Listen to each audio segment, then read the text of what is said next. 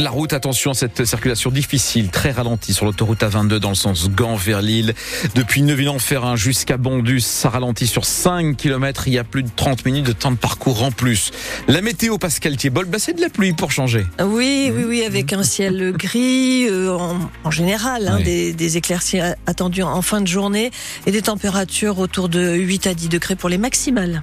Pascal, France Bleu Nord revient ce matin sur cette affaire d'escroquerie à la rénovation énergétique dans le Nord et le Pas-de-Calais qui a fait plusieurs dizaines de victimes. 66 recensés depuis 2018 qui ont fait appel à la société Aven Habitat à Marc-en-Barœul, spécialisée donc dans l'installation d'équipements thermiques. Son gérant et deux commerciaux ont été mis en examen pour des pratiques frauduleuses et parmi les clients abusés, un habitant de Bully-les-Mines dans le Pas-de-Calais que vous avez contacté, Hélène Fromanti. Dimitri Boza a fait appel à Aven Habitat il y a deux ans sur recommandation d'un autre artisan. Il demande alors à l'entreprise un devis pour installer un poêle à bois et pour rénover sa toiture. le temps que je prenne ma décision, toutes les semaines, il venait chez moi pour prendre des nouvelles, pour savoir comment qu'on allait faire et ceci, cela. Un jour, euh, j'ai accepté un devis. Euh, je lui ai fait un chèque de 7000 euros qui s'est empressé de d'encaisser. Et depuis ce jour-là, j'avais plus de nouvelles. Pendant près d'un an, il tente de joindre la société, parfois jusqu'à 25 fois par jour, pour en savoir plus sur sa commande. Bah, on sentait qu'il y avait quelque chose qui n'allait pas. Et quand j'arrivais à l'avoir au téléphone, bah, il arrivait à trouver des mots justes pour dire qu'il allait faire tout le nécessaire.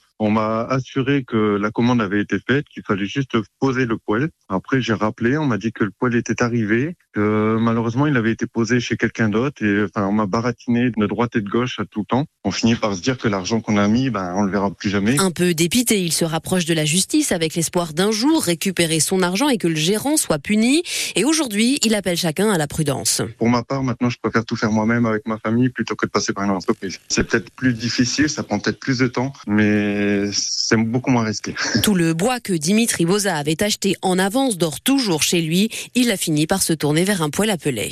Et si vous pensez avoir été victime vous aussi de cette entreprise Aven Habitat à Marc-en-Barœul, vous pouvez vous rapprocher de la justice par mail ou par téléphone. Tous les contacts sont à retrouver sur francebleu.fr.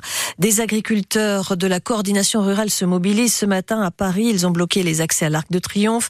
Le syndicat agricole entend prendre symboliquement et pacifiquement l'étoile. Plusieurs Plusieurs manifestants ont été interpellés. Un premier bilan fait état de 13 interpellations. Franck Furnari a stoppé sa grève de la faim entamée le 12 février, mais il va rester jusqu'à dimanche devant l'hôpital de Roubaix. C'est là que ses parents avaient été fauchés par une voiture en 2018. Le chauffard n'a toujours pas été identifié. Euh, Franck Furnari tente de relancer l'enquête.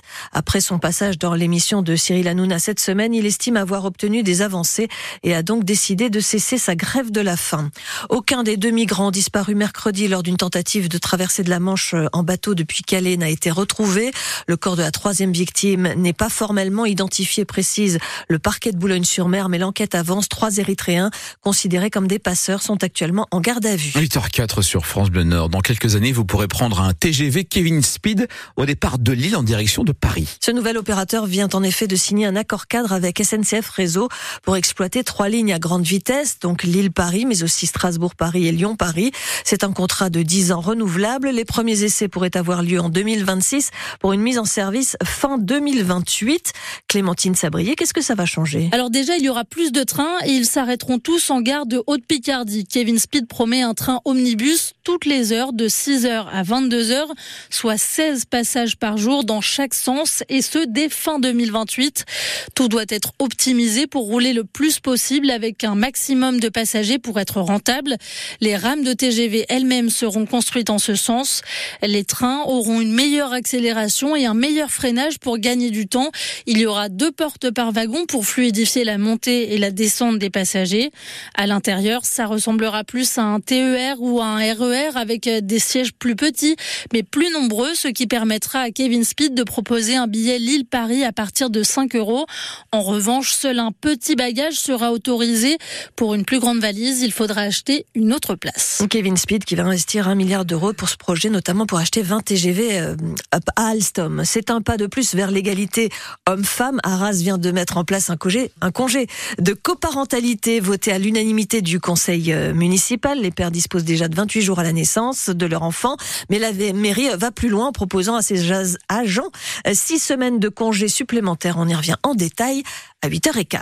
Avec effectivement le reportage de Sophie Morland. 8h05 sur France Bleu Nord. C'est euh, presque un musée dédié au Racing Club de Lens. Que va devenir la maison d'Yvette à Liévin Yvette, supportrice du club de football lensois qui est décédée à l'âge de 91 ans. Au fil des ans, elle avait transformé son logement en temple sang et or.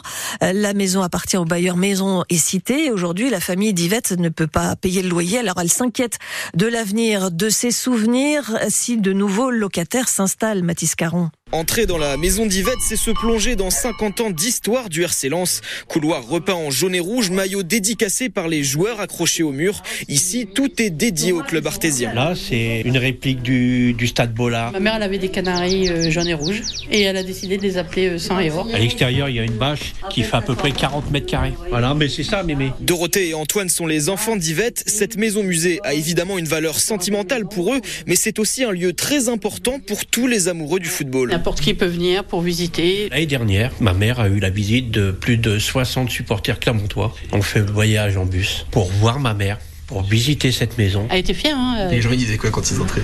Waouh Même après le lancement d'un appel aux dons, la famille Dupuis n'a pas les moyens financiers de conserver le logement en l'achetant ou en prolongeant le bail.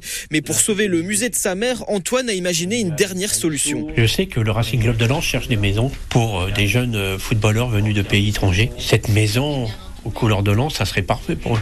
Moi, je veux pas qu'on enlève tout- tous ces souvenirs avec un coup de pinceau. Vous êtes optimiste? Faut toujours l'être. Ma mère m'a toujours dit. Les enfants d'Yvette n'ont pour l'instant pas reçu de réponse de leur club fétiche. On parle de football encore avec Rennes qui a rejoint Valenciennes et Lyon en demi-finale de la Coupe de France hier soir. Les Bretons ont éliminé le Puy 3 buts à 1. Le dernier quart de finale se jouera le 13 mars entre le PSG et Nice. Les Parisiens qui en attendant affrontent Monaco ce soir en ouverture de la 24e journée du championnat de Ligue 1.